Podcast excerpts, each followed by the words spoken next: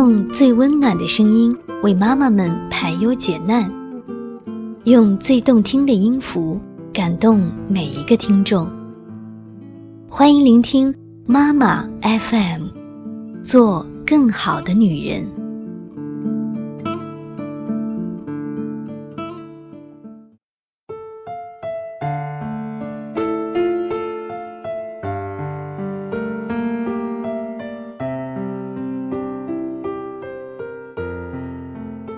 各位朋友，大家好，欢迎聆听妈妈 FM，做更好的女人。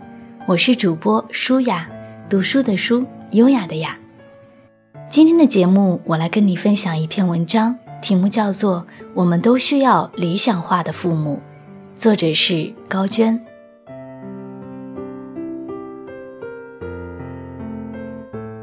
昨天和朋友见面聊天，谈起了有关养育孩子的一些话题。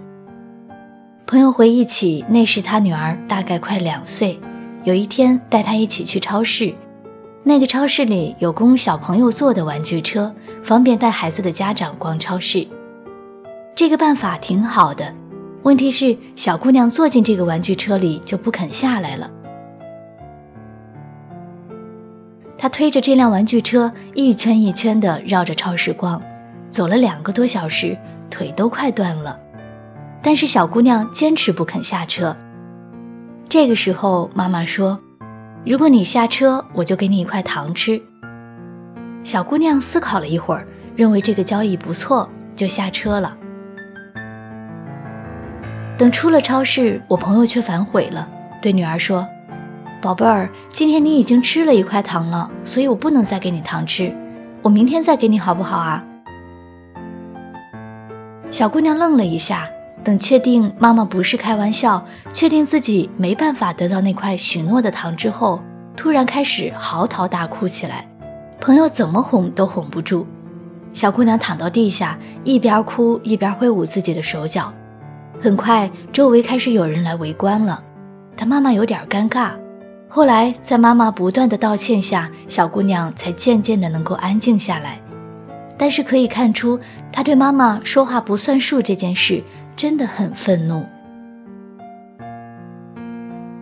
字体心理学家科胡特曾经提过“理想化的父母”这个概念，即没有一个孩子都会心理理想化自己的父母，他们会觉得自己的父母十分伟大，能力非常强，就像超人一样，可以轻易搞定这个世界上的很多事情。他们幻想自己是父母的一部分。父母伟大的光辉也可以照耀到自己身上，他们可以因此体验到自己是好的。这个经历对孩子是非常重要的一个心理过程。他们在成长过程中会不断的内化自己对父母的理想化，从而成为自己字体的一部分，从而可以去追求理想和目标，并遵守法律和道德准则。但是父母不可能是一个完美的、永远没有瑕疵的形象，他们是普通人，所以父母也会犯错。但是如果这些错误是无伤大雅的，是不严重的，孩子在非创伤的情况下，就会对父母去理想化。他们会认识到自己父母有瑕疵，但是他们对父母不会非常的失望，他们依然可以体验到自己的父母是好的，是可以学习的。是可以成为自己学习模仿对象的。等这些孩子长大之后，他们更能接受这个世界的不完美，接受人都是有缺点和有优点的。他们不会因为一些人、一些事轻易的丧失信心。但是如果父母自己确实在言行上做得不够好，对孩子来说，他们对父母的去理想化是创伤性的。那么这样的孩子长大后会造成一些困扰。如果这样的创伤发生在非常的时期，大概在婴幼儿的一岁之前，那么孩子长大后会体验到一种弥漫的自恋障碍。如果发生在前俄狄浦斯期，大概在一岁到三岁之间，那么这个孩子长大后碰到让他失望的人或者事情的时候，会处于持续的退缩和无法抑制的暴怒状态中。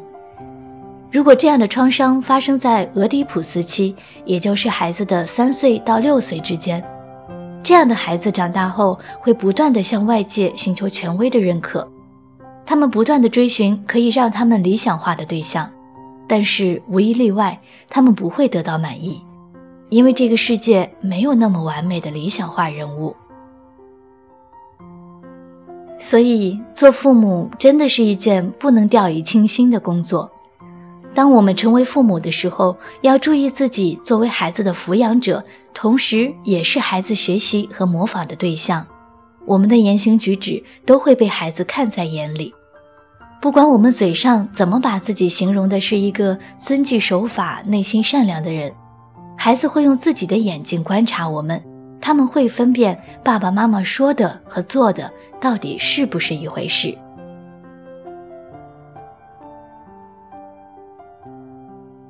说到这里，我联想到国内一些在公共卫生和秩序方面的弊病，比如闯红灯、随地吐痰、插队等等。很多年来，很多人都用不同的方式呼吁过，甚至提升国民素质方面，说我们的国家民众素质不高，无法教化成为文明守序的现代公民。但其实这件事情无关道德，倒是关乎我们小时候受到的影响。大家都可以回忆一下自己小时候的经历，也可以观察一下周围的人群。我们会看到，在红灯还亮着的时候，父母就会牵着孩子快速地冲过斑马线；还有的父母会当着孩子的面吐痰插队。试想，在父母无数次这样不自觉和不会道歉的行为后，孩子会对父母的理想化很失望，他们长大后也会成为不遵守公共卫生和秩序的人。再回到开头，我朋友后来跟我说后，再也不敢随便答应女儿什么事，也不敢随便破坏对女儿的承诺了。我很庆幸我的朋友能够及时从这件事情中吸取教训，反思了自己的行为，改进了对待孩子的方式，所以她还是一个足够好的妈妈。小姑娘现在也成长得很好，我很高兴我的朋友是个有自我反思能力的妈妈。是个能够接受自己是可能会犯错误的妈妈，她虽然不完美，但是她没有创伤孩子对她的理想化，所以小姑娘依然可以把妈妈当做自己学习的榜样。她不断的内化自己父母不那么完美的理想化形象，当她长大，内心的理想化父母就可以鼓舞着她去追寻自己的理想，去实现自己的价值。这是一件多么让人欣慰的事情啊！